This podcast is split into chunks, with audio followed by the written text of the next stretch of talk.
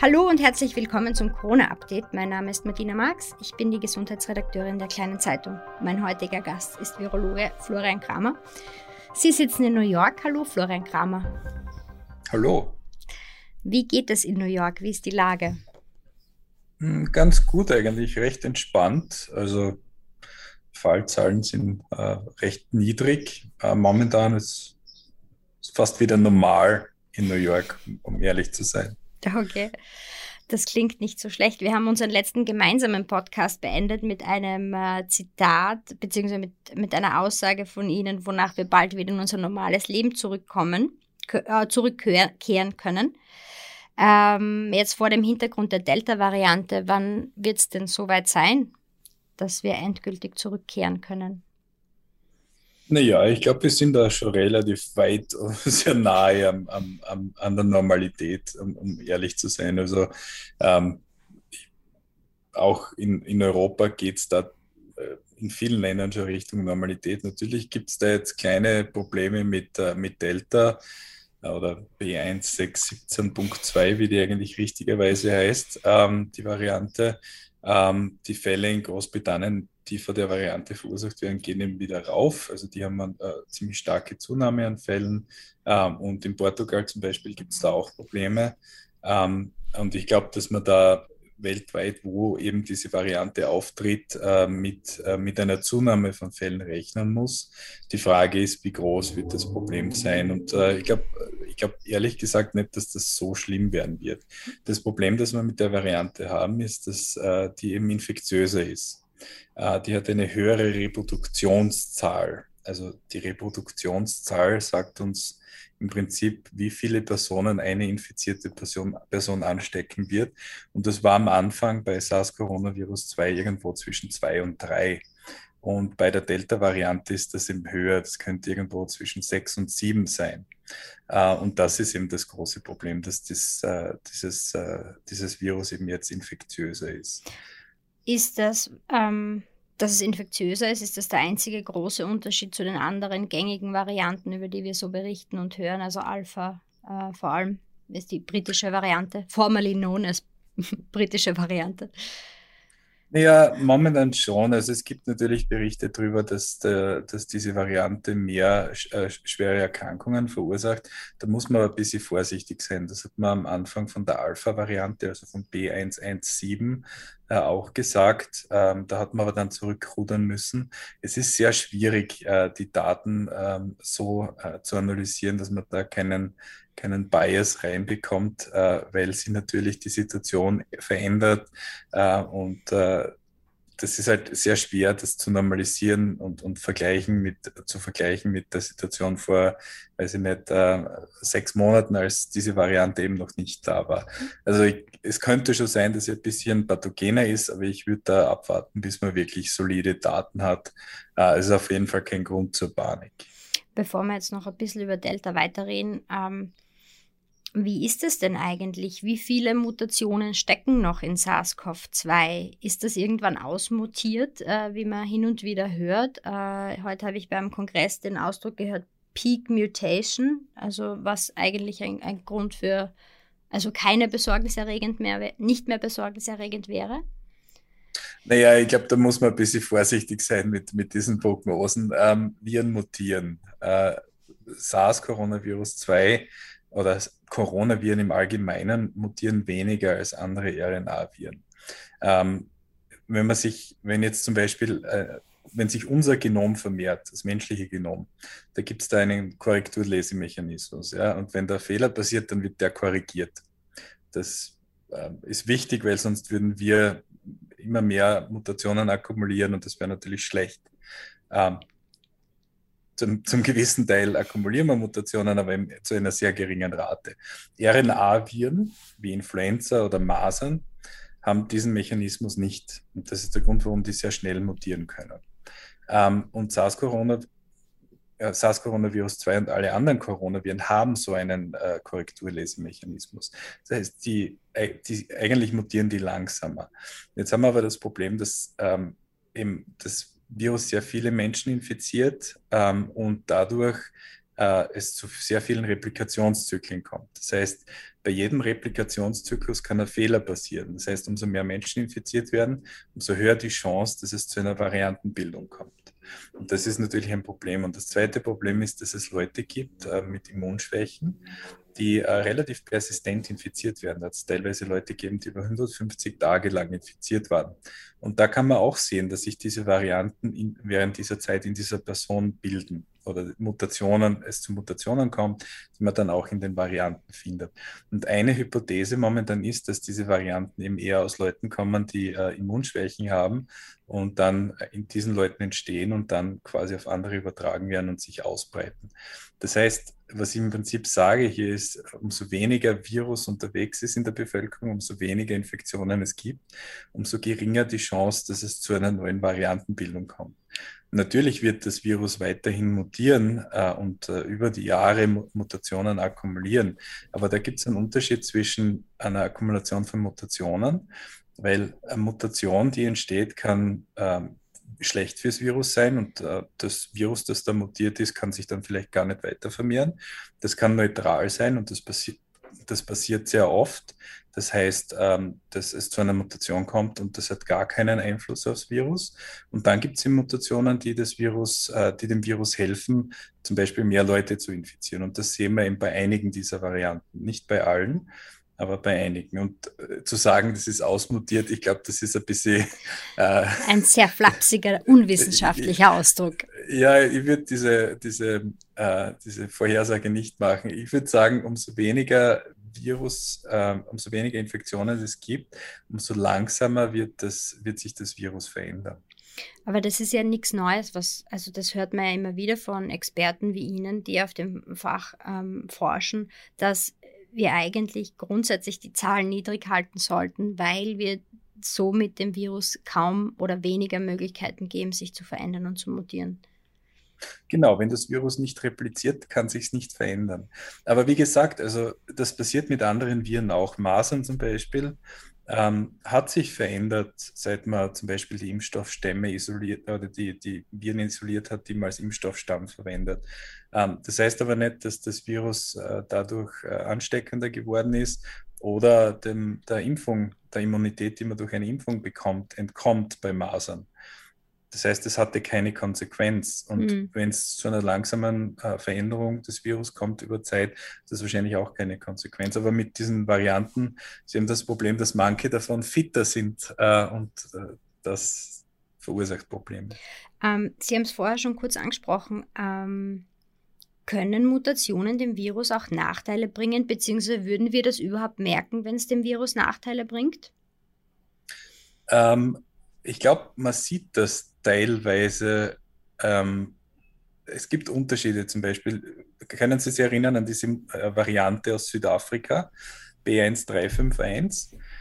Äh, die hatte zwar eine Mutation, äh, die dem Virus hilft, etwas infektiöser zu sein und besser an den Rezeptoren humanen Zellen, humanen Zellen zu binden. Da war ja die Diskussion, dass die Impfungen vielleicht nicht mehr so gut, aufgrund von dem, von dieser Mutation nicht mehr so gut helfen.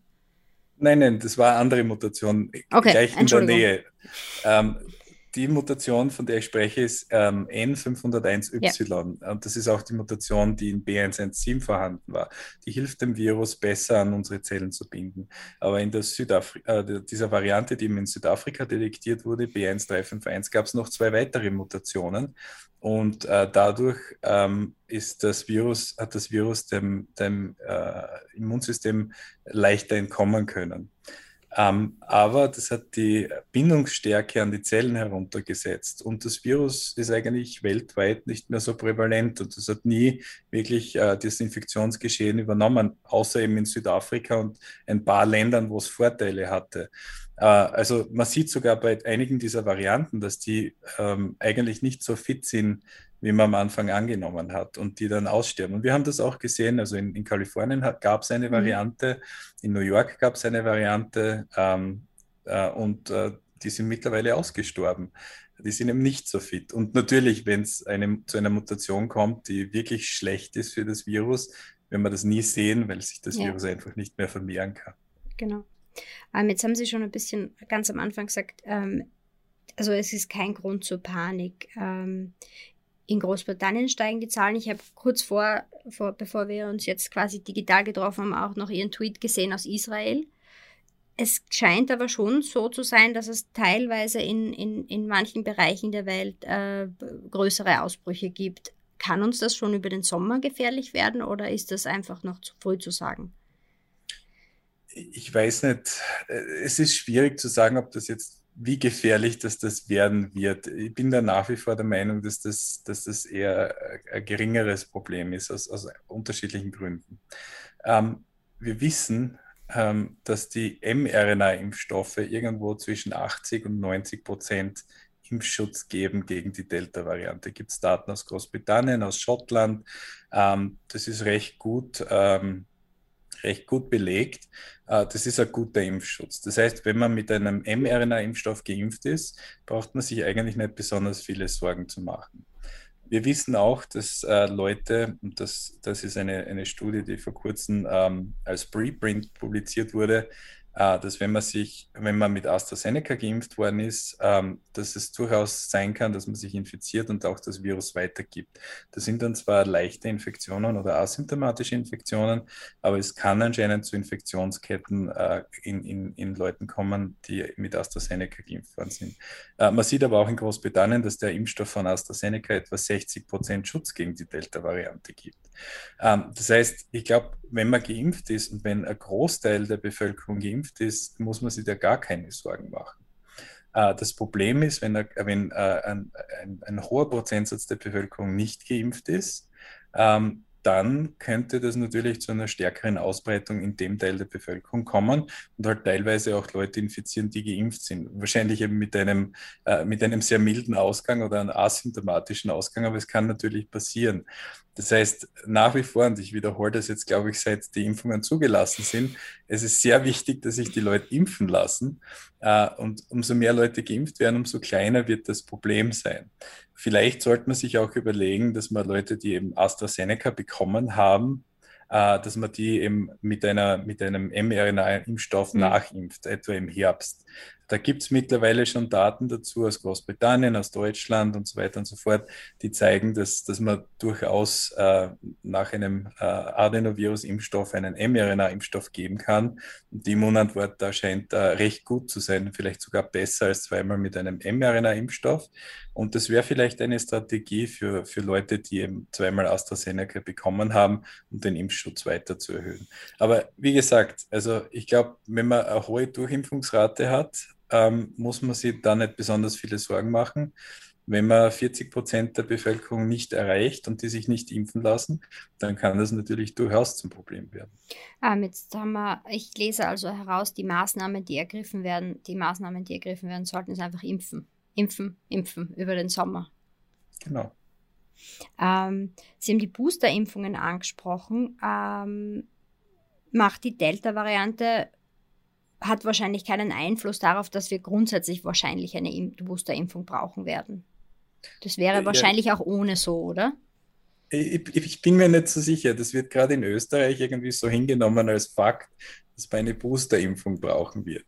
Mhm. Ich bin mir da nicht so sicher. Also es gibt Daten zur Effizienz des, äh, Astras, äh, des, des Pfizer-BioNTech-Impfstoffs ähm, bis sechs Monate nach der Impfung. Und da sieht man nach wie vor eine sehr hohe Effizienz. Äh, die Antikörper, die man bekommt, stabilisieren sich. Man kann auch annehmen, dass die, äh, dass die T-Zell-Antwort weiterhin vorhanden ist und weiter raus gibt es keine Daten. Und ich kann mir sehr gut vorstellen, äh, dass das na nach den sechs Monaten genauso noch einen Schutz geben wird. Und normalerweise ist es das so, dass man eben am Anfang sehr hohe Immunantworten bekommt. Dann gehen die ein bisschen runter. Es war ja bei den natürlichen Infektionen auch so. Und dann stabilisiert sich das über Zeit. Und es kann durchaus sein, dass äh, eine Auffrischungsimpfung in dem Fall nicht notwendig mhm. ist oder nicht für Jahre nicht notwendig ist. Also ich würde jetzt nicht annehmen, dass das unbedingt sein muss äh, okay. äh, oder als gegeben hinnehmen. Wissenschaftlich gibt es keine Daten dazu, die jetzt sagen, dass man, wenn man Moderna oder Pfizer hatte, dass man eine Auffrischungsimpfung braucht.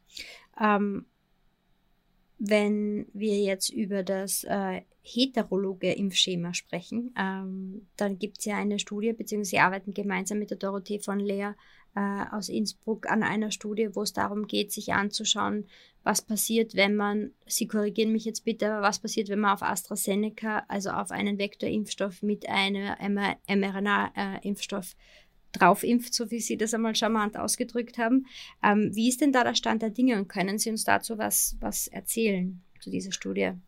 Ähm, ja, da kann ich ein bisschen was dazu sagen. Vielleicht nicht zu der Studie, weil es noch keine Daten äh, aus der Studie gibt, die ist am Laufen. Äh, ich muss sagen, ich, ich helfe da ein bisschen. Das ist äh, Dorothees Studie. Okay. Äh, da sind aber auch äh, Leute aus, aus äh, Wien und aus Graz, Robert Krause zum Beispiel, involviert. Ähm, und das ist eine super Studie, das ist wichtig, dass man sich das anschaut. Und ähnliche Studien wurden eben auch in Großbritannien gestartet. In Deutschland hat es das Experiment im Prinzip ohne Studie gegeben, weil man ja empfohlen hat, dass wenn man unter einem gewissen Alter, weiblich unter, unter einem gewissen Alter ist, dass man sich ähm, quasi die, dass man die zweite AstraZeneca äh, Dosis mit einem mRNA-Impfstoff austauscht. Und da gibt es jetzt auch schon Daten und dann gibt es eben in Spanien Daten.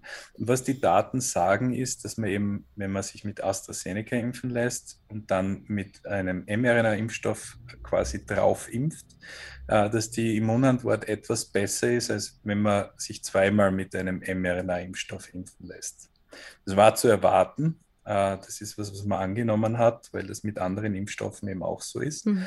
Ähm, was man aber auch sieht, ist, dass die, die Reaktogenität etwas höher ist. Also diese, diese unangenehmen Nebenwirkungen, die man eben nach der zweiten mRNA-Impfung oft, oft hat, äh, sind etwas stärker. Jetzt nicht viel stärker und nach wie vor nicht gefährlich, aber auch etwas stärker. Und das geht halt mit der stärkeren Immunantwort einher. Also das ist wahrscheinlich durchaus eine Strategie, die, die anwendbar ist. Und äh, die Wahrheit ist, ich meine, die EU hat beschlossen, dass, dass den Vertrag mit AstraZeneca nicht zu verlängern, wenn ich, wenn ich richtig im Bilde bin. Ähm, die wollen wirklich nur mehr auf die mRNA-Impfstoffe setzen, jetzt über kurz oder lang.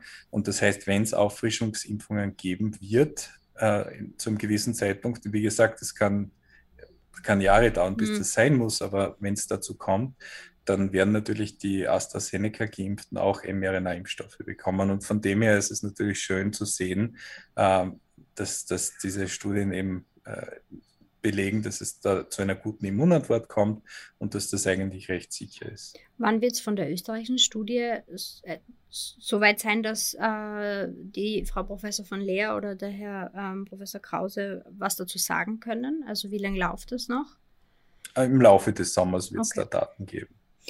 Ähm, es gibt ja auch vom Nationalen Impfgremium aber im Moment keine Empfehlung für dieses heterologe Impfschema, sondern sich an die Zulassungsempfehlung der, der EMA zu halten. Wie, wie, wie schätzen Sie diese Entscheidungen? Naja, ich meine, wie gesagt, äh, Deutschland ist da vorgeprescht und hat das empfohlen, ohne dass es Daten dazu gegeben hat. Äh, ich bin da eher konservativ. Äh, ich würde sagen, man sollte sich daran halten, an die, an die, an die ähm, im Prinzip Impfschemen, die eben von der EMA zugelassen wurden. Äh, dazu hat man solide Daten und das sollte man machen, bis mehr Daten vorhanden sind. Und wenn äh, mehr Daten vorhanden sind, die eben, äh, die eben äh, konklusiv äh, aussagen, dass das besser ist, das so zu machen und das sicher ist, dann kann man das umstellen. Also ich glaube momentan die Empfehlung des, des Impfgremiums äh, ist, ist gut, die sollte befolgt werden. Aber wie gesagt, also es sollte bald Daten geben und dann kann man das ändern aufgrund der Datenlage. Wie lange dauert es denn eigentlich? Ähm, also wie schwierig ist es jetzt für Laien erklärt, einen sehr flapsig ausgedrückt, bitte entschuldigen Sie, äh, einen Impfstoff umzubauen, vor allem den mRNA-Impfstoff, um auf äh, Varianten zu reagieren? Naja, theoretisch 24 Stunden, würde ich sagen. ähm, da, da wurde schon viel gemacht. Also äh, die Frage ist nicht so sehr technologisch, gerade bei den mRNA-Impfstoffen, wie lange das dauert, das kann man sehr, sehr schnell machen. Man muss einfach nur die Sequenz verändern ähm, und das geht sehr schnell. Und der ganze Produktionsprozess bleibt komplett dasselbe. Das heißt, man ändert die Sequenz, damit hat man es geändert. Ne? Hm. Die Frage ist, ähm, was, wollen, was will eine Zulassungsbehörde sehen? Welche Daten, ähm, um man muss natürlich dann zeigen, dass der Impfstoff auch funktioniert, äh, dass er auch sicher ist und so weiter und so fort. Jetzt ist das eine minimale Veränderung. Also da geht es um ein paar Mutationen, um ein paar Veränderungen in der Sequenz.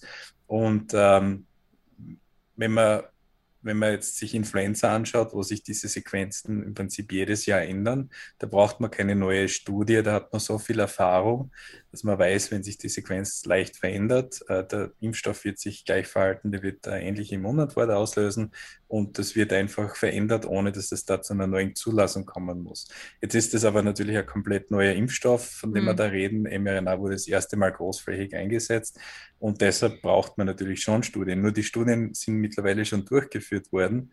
Ähm, teilweise gibt es schon Ergebnisse, also äh, sowohl Pfizer als auch Moderna haben äh, Studien begonnen mit, äh, mit einem Impfstoff, äh, der eben die Sequenz von B1351, äh, der, der ähm, äh, Variante, die in Südafrika, Südafrika detektiert wurde, genau, die das beinhaltet.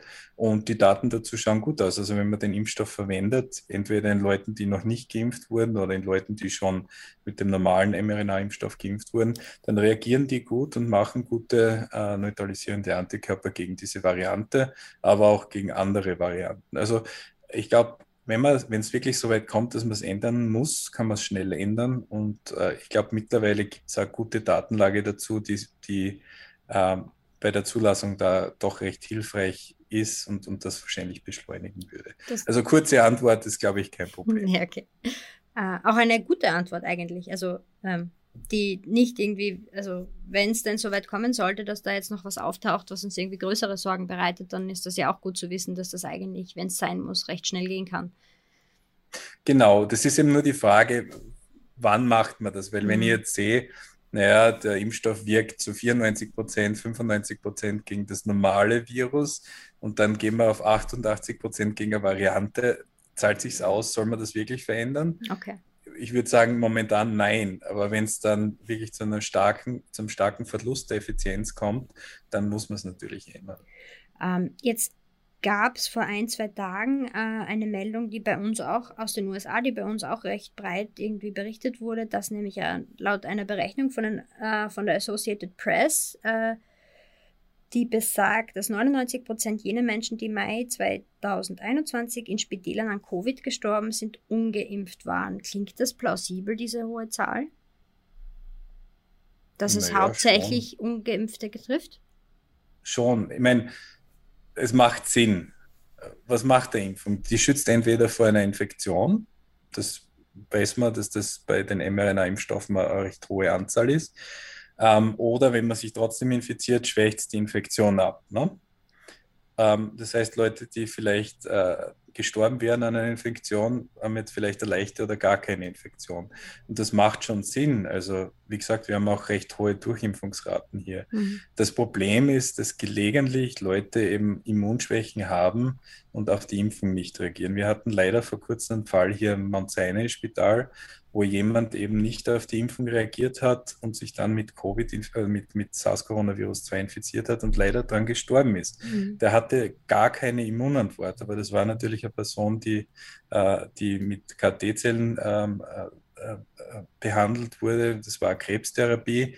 Und das ist halt ein Problem, dass es gewisse Leute gibt, die aus, aus ähm, anderen gesundheitlichen Gründen nicht auf, auf Impfungen reagieren. Und da kann es dann natürlich sein, dass die trotzdem eine schwere Erkrankung bekommen. Aber grundsätzlich, ja, die Daten machen Sinn. Ähm, der Christian Drosten hat vor ein paar Wochen mal in einem seiner Podcasts gesagt, wenn man sich äh, gegen die Impfung entscheidet, wird man sich oder wird man kurz oder über kurz oder lange die Infektion durchmachen. ja, bin ich absolut seiner Meinung, das habe ich schon ein paar Mal gesagt. Ja.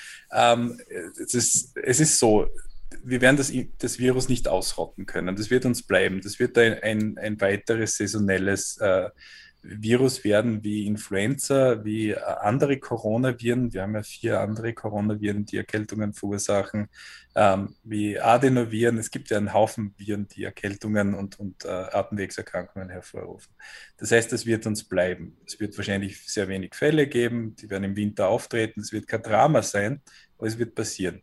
Und das heißt, wenn man sich nicht impfen lässt, und dann ist die Chance, dass man sich irgendwann mit dem Virus infiziert, sehr, sehr, sehr, sehr hoch.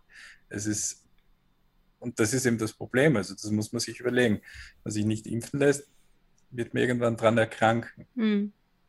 Ähm, älter, da gibt es ja ein paar Untersuchungen, dass vor allem zwei Impfdosen sehr wichtig sind. Wir haben ja vorher mhm. darüber gesprochen, also Impfung, Impfen, Impfen, Impfen. Wer im Herbst aber nicht geimpft sein wird, und eben das sieht man, glaube ich, auch ein bisschen an diesen Schuldaten, im Moment sind Kinder und zum Teil Jugendliche, je nachdem wie alt sie sind. Es geht ja auch nur um den, den Impfstoff im Moment von BioNTech, Pfizer. In der EU, glaube ich, Moderna hat jetzt auch eingereicht für, für die Zulassung der über 12-Jährigen. Aber wie kann man denn diese Altersgruppe schützen, wenn sie nicht geimpft werden kann? Die Jüngeren ja, unter 12. Ja, das ist natürlich sehr schwierig. Am besten kann man die Altersgruppe damit schützen, dass man so viele Leute impft wie möglich, die eben die Impfung kriegen können, weil dann ist wenig Virus unterwegs und dann ist die Chance natürlich gering, dass sich ungeimpfte infizieren. Ne? Das heißt, das geht wieder zurück zu dem, äh, zu dem Aufruf, dass man sich impfen lassen soll.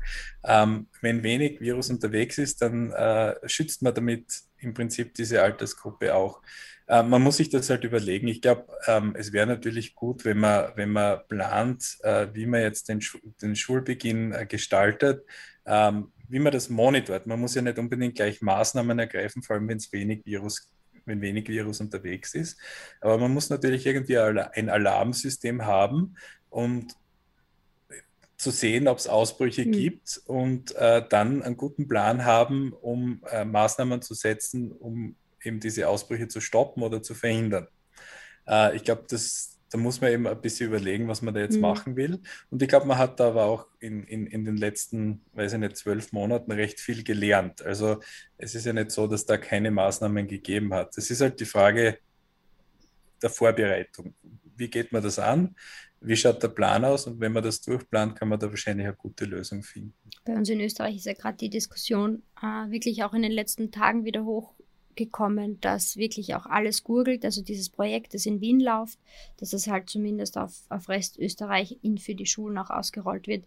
Ähm, ich habe den Michi Wagner vor kurzem auch im Podcast gehabt und er hat das, das System auch erklärt und wie das funktioniert und das könnte ja zum Beispiel eine so eine Strategie sein, das jetzt zu planen für den Herbst und für den Herbst aufzusetzen.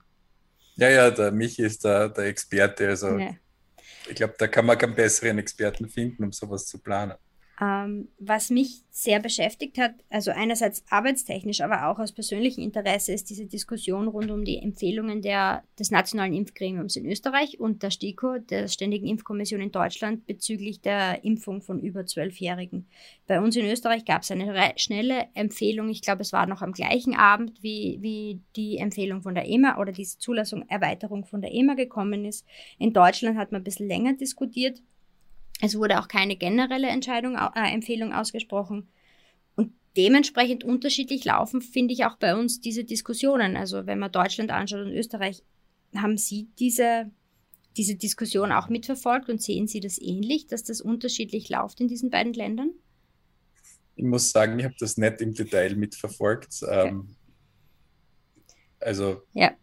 Wie gesagt, ich habe das großteils in den USA mitverfolgt wo eben diese, diese Zulassung von äh, bis, bis runter bis zwölf Jahre äh, zumindest hier in New York recht euphorisch begrüßt worden ist und da dann äh, über Nacht sehr viele Leute mit ihren Kindern impfen gegangen sind. Also das, das hat man da mitbekommen.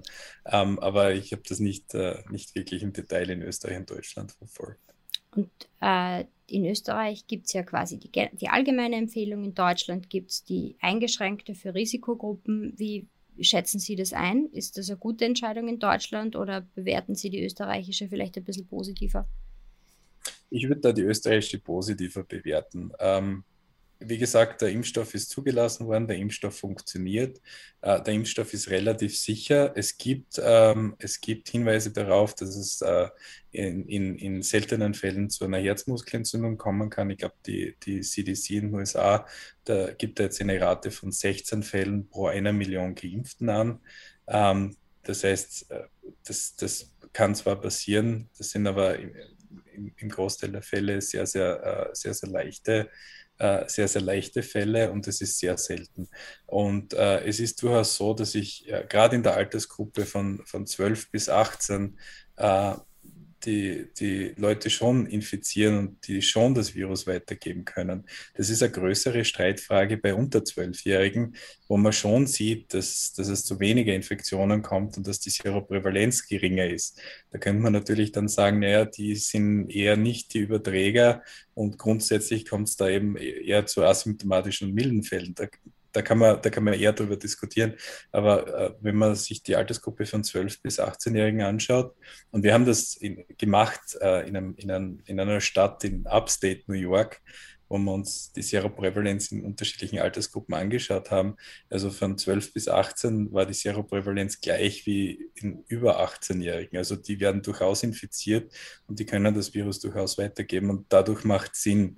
Natürlich äh, haben die weniger Risiko äh, einer schweren Erkrankung. Uh, es gibt natürlich Komplikationen mit Kawasaki-ähnlichen Syndrom zum Beispiel. Das ist natürlich auch sehr selten. Das heißt, ähm, ja, ähm, der, der, der, der, die Kosten oder die ähm, Risikonutzen. Risikonutzenrechnung, genau, ähm, ist, ist etwas anders, aber man muss natürlich auch den sekundären Effekt mit reinnehmen, dass wenn die geimpft sind, äh, die dann eben auch niemanden mehr anstecken können. Und ich glaube, das ist auch ein, ein, ein recht wichtiger Punkt. Ähm, die STIKO hat in ihrer Begründung ja auch gesagt, ja, es gibt diese Daten von damals waren 600.000 geimpften äh, Jugendlichen in den USA, aber diese Daten sind halt, ja, sie wurden geimpft, aber es gibt jetzt keine große Aussage dazu noch und keine statistische Auswertung.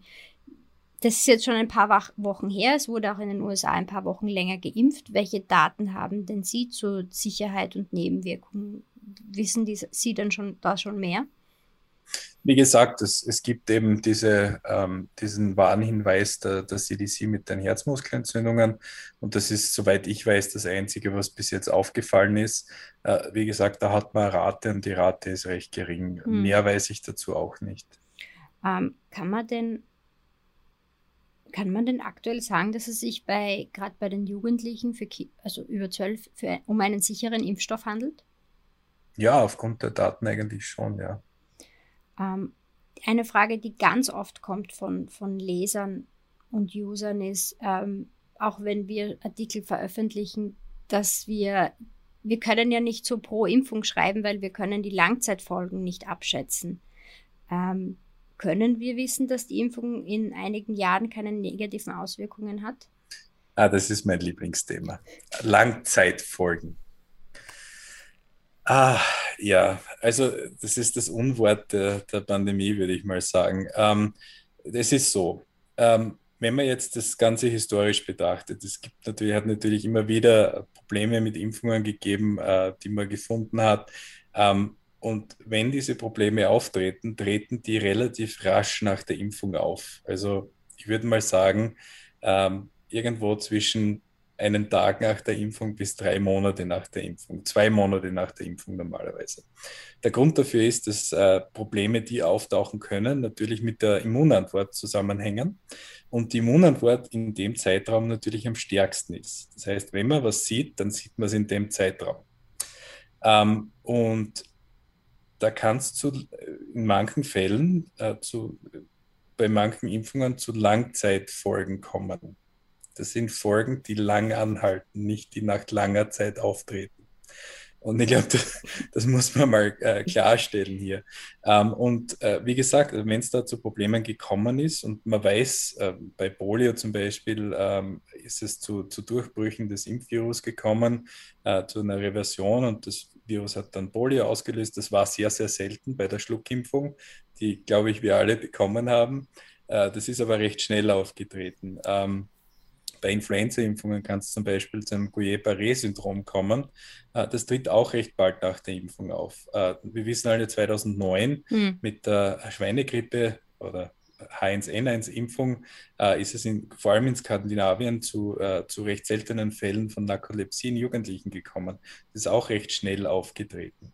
Ähm, das heißt, ich glaube, Langzeitfolgen, ähm, das ist, wie gesagt, was das lang anhält natürlich problematisch ist, wenn es auftritt, aber nicht etwas, das nach drei Jahren oder nach zehn Jahren oder nach 15 Jahren auftritt.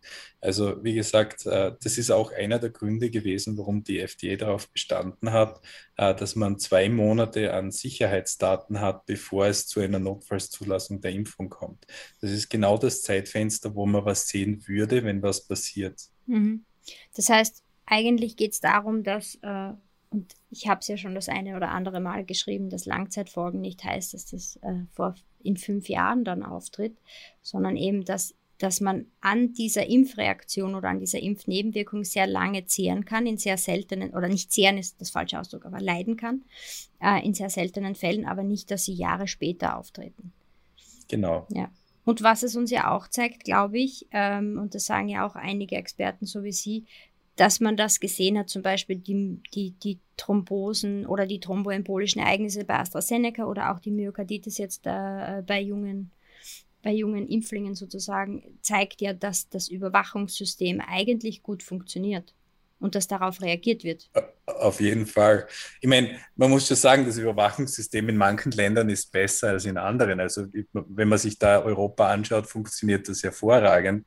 Ähm, in, in, in es ist, es ist natürlich immer so, wenn etwas sehr selten auftritt, ähm, muss man natürlich ähm, viele Leute impfen, um das zu finden und um dann wirklich ähm, ein Signal zu finden. Es ist ja nicht so, dass es äh, diese Thrombosefälle zum Beispiel, da, die kommen ja auch so vor. Ja, das ist nicht nur jetzt von der Impfung ausgelöst, die gibt es zu einer gewissen Rate in der Bevölkerung. Und dann, um das mit der, mit der Impfung in Verbindung zu bringen, muss man eben äh, diese Fälle finden und dann sehen, ob die wie, wirklich über dem Background sind, also drüber über, über das Hintergrundrauschen heißt genau, es bei uns immer, ja. Genau, man muss, die, man, man, muss das Hintergrundrauschen ausblenden und wenn das Signal dann noch da ist, dann, dann gibt es da einen Zusammenhang vermutlich und dann muss man sich das anschauen. Man braucht aber eben, wenn es sowas selten ist, sehr viele Fälle und EU-weit funktioniert das ganz gut. Ähm, aber grundsätzlich auch in den USA funktioniert das sehr gut. Man hat das bei J&J gesehen. Das ist eben auch ein Adenovirus-Impfstoff. Äh, selbes Problem äh, wurde relativ schnell gefunden. Das ist überwacht worden und eben äh, bei diesen Herzmuskelentzündungen, Myokarditis, hat man das auch recht schnell gefunden. Also das ist nicht so, dass, äh, dass die Impfung da verabreicht wird, juhu, und wir passen dann nicht mehr auf. Nein, nein, also da gibt es Überwachungssysteme, die recht gut sind. Ähm, wie gesagt, das ist immer so eine Frage. Ähm, wenn, ich, wenn ich eine Phase 3-Studie mache, auch wenn das in 40.000 äh, Personen ist und ich nichts finde, dann heißt das, dass ein Problem in dieser Anzahl an Personen nicht detektierbar war. Das heißt nicht, dass es, dass, dass es nie zu Nebenwirk schweren Nebenwirkungen kommen kann, aber das sagt man schon mal, dass es recht selten ist. Und wenn man dann eben diese, diese Überwachung macht, was passiert nach der Impfung, wenn man wirklich viele Leute impft, dann kann man eben sehr seltene Signale finden. Und dann kann man, das, kann man sich das anschauen, kann man schauen, ob es da wirklich eine Verbindung gibt. Und wenn es eine Verbindung gibt, kann man entweder Impfschema ändern, man kann das als Warnhinweis auf den Beipackzettel geben. Man kann davor warnen. Man kann äh, zum Beispiel Ärzten sagen, sie auf das aufpassen sollen. Und äh, wenn ein Patient, der geimpft wurde, mit sowas rein, mit Symptomen reinkommt, dann muss man das in Betracht ziehen. Ähm, aber es ist dann eben so, dass wenn sowas so, so selten auftritt, äh, ist eben äh, der Nutzen der Impfung viel, äh, viel äh, größer als das Risiko. Und ähm, eben, es, das hat dann nicht die Konsequenz, dass man den Impfstoff vom Markt nimmt. Hm. Ähm, ein nächster Impfstoff, äh, der wahrscheinlich zugelassen werden wird in der EU, ist äh, Novavax. Können Sie uns kurz erklären, was da der Unterschied ist zu den anderen bereits zugelassenen und was, der, was den so besonders macht? Ja, das ist eher klassisch. Also es gibt eben ähm, bei den Vektorimpfstoffen und den RNA-Impfstoffen wird im Prinzip die äh, Information, die genetische Information äh, für das äh, Spike-Protein an unsere Zellen geliefert und unsere Zellen machen das dann selbst. Ähm, und bei den, beim Novavax-Impfstoff äh, ist das Spike-Protein selbst im Impfstoff drinnen. Und das ist ähnlich wie zum Beispiel bei HPV-Impfungen oder HPV-Impfungen oder auch äh, bei gewissen Influenza-Impfungen, die in den USA zugelassen sind. Da macht man im Prinzip das Protein rekombinant ähm, und äh, reinigt das dann und das wird dann als Impfstoff verwendet. In, in, Im Fall von Novavax äh, wird auch ein Adjuvant verwendet, das man aus einem äh, Seifenbaumgewächs gewinnt. Also ist im Prinzip ein Naturprodukt sozusagen und das wird dann verwendet. Das heißt, das ist eher ein klassischer Impfstoff. Es hat länger gedauert, um, um, äh, um das Verfahren äh, zu optimieren und dann den Impfstoff im Prinzip zu testen. Äh, aber die frühen Daten haben sehr gut ausgeschaut und die Phase 3 Daten schauen auch recht gut. Also es war am Anfang mein Favorit, aber die sind eben nicht so schnell gewesen wie äh, mRNA oder Adenoviren, äh, weil man eben bei diesen mRNA-Impfstoffen oder bei den Adenovirus-Impfstoffen das Produktionssystem, das, den Prozess nicht optimieren muss. Das kann man viel schneller machen. Aber das ist sicher auch äh, ein guter Impfstoff. Also die Daten schauen super aus und ähm, ja.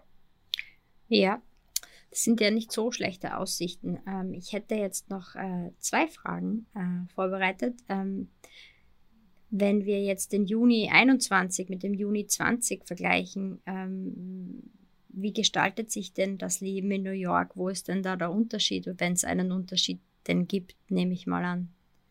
Also es gibt einen Riesenunterschied. New York hat äh, im Frühjahr 2020 eine wahnsinnig starke Welle durchgemacht, wahnsinnig viele Tote gehabt. Äh, die Leute waren schockiert. Ähm, der Juni 2020 in New York war im Prinzip, äh, ähm, jeder hat Masken getragen, ähm, Restaurants haben angefangen im Gastgarten aufzumachen. Äh, Im Prinzip waren alle möglichen Kulturveranstaltungen abgesagt, es hat nichts gegeben. Ähm, ja, es war, es war relativ ähm, traurig und ähm, man hat eben noch den, die, die Erinnerung im Kopf gehabt zum Frühling, wo, wie gesagt, wirklich sehr viele Leute gestorben sind. Ähm, und natürlich haben auch alle im Kopf gehabt, dass das im Herbst wiederkommen wird. Und das ist, das ist der Fall gewesen, wenn auch in New York nicht so stark. Ähm, der, Früh, äh, der, Juni äh, 21 hier ist etwas anders. Äh, Masken werden zwar in gewissen Fällen in, äh, in Innenräumen noch getragen oder in Spitälern, ähm, es hat aber zum Beispiel letzten Samstag oder letzten Sonntag ein Konzert der Foo Fighters im Madison Square Garden gegeben, äh, wo im Prinzip nur Geimpfte zugelassen wurden, aber keine Maskenpflicht bestanden hat. Also das Kulturleben nimmt wieder zu, Restaurants haben geöffnet, man kann wieder drinnen sitzen, obwohl Gastgärten, die es ja vorher in New York eher nicht gegeben hat, sich etabliert haben und, und äh, sehr beliebt sind. Äh, auf der Straße sieht man eigentlich niemanden oder wenig Leute mit Maske und ich muss sagen, die Durchimpfungsrate in New York ist auch recht hoch. Also, wie, wie, wie ist die beziffert im Moment? Uh, um ehrlich zu sein, müsste ich jetzt okay. nachschauen, aber wir sind, glaube ich, ähm, mit der Einmalimpfung weit über 50 Prozent, mit der Zweimalimpfung äh, quasi recht nah an 50 Prozent. Okay. Ähm, wie gesagt, ich müsste nachschauen ja, mit, den genau, mit, den genauen Zahlen, aber es ist sehr hoch und es kommt noch dazu, dass wir grundsätzlich durch die erste Welle, durch das Problem, das wir eben hatten, eine sehr hohe Seroprävalenz haben. Also es waren ja schon ungefähr 30 Prozent der, der New Yorker positiv, bevor, die, bevor wir überhaupt angefangen haben zu impfen. Also wie gesagt, äh, es ist äh, recht ho hohe Durchimpfung. Es ist sehr normal hier momentan. Ähm, dann beenden wir den Podcast ein bisschen, wie wir ihn angefangen haben. Ähm, wann ist denn diese Pandemie Ihrer Einschätzung nach zu Ende und was bedeutet für Sie zu Ende sein? Ja, das ist eine gute Frage. Also es, es äh, Pandemien haben ähm, ein definiertes Ende und das ist, wenn die WHO quasi die, äh, erklärt, dass die Pandemie vorbei ist. Ähm, ich glaube, auf das müssen wir noch eine Zeit lang warten, vor allem wenn man sich die Situation in, in äh, Südamerika und in gewissen äh, anderen Ländern anschaut. Ähm, ich glaube, man, kann da, man kann da sehr viel lernen von, von historischen Pandemien. 1918 zum Beispiel, äh, das war ungefähr nach eineinhalb bis zwei Jahren vorbei und ich glaube, in, in vielen Ländern, äh, vor allem in Europa, Nordamerika, kann man jetzt schon davon sprechen, dass wir sehr nah am Ende der Pandemie sind. Wie gesagt, es könnte noch leichte Probleme mit Delta geben. Es, es wird im, im, im Herbst vermutlich eine Zunahme von Fällen geben, die wahrscheinlich hoffentlich nicht besonders dramatisch ist. Ähm, und im Prinzip nehme ich mal an, dass es das dann war. Ähm, ob das überall weltweit so der Fall sein wird und wann die WHO dann wirklich äh, die Pandemie für beendet erklärt, das ist eine ganz andere Geschichte. Äh, das muss man sich anschauen. Und das hat auch 1918, während der 1918er Pandemie, äh, im Nachhinein noch Fälle gegeben, wo im Prinzip die Pandemie vorbei war, aber es hat dann lokal noch starke Ausbrüche gegeben. In, äh, bei der 1918er Pandemie hat es New York noch einmal recht stark erwischt am Ende. Äh, also wie gesagt, äh, ich glaube, wir sind da jetzt schon recht nah am Ende. Äh, es kann immer wieder kleinere Probleme geben mit Varianten, ähm, aber ich glaube, es schaut sehr, sehr gut aus.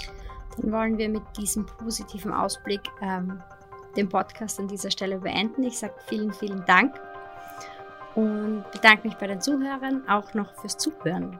Schönen restlichen Tag noch. Tschüss. Ciao.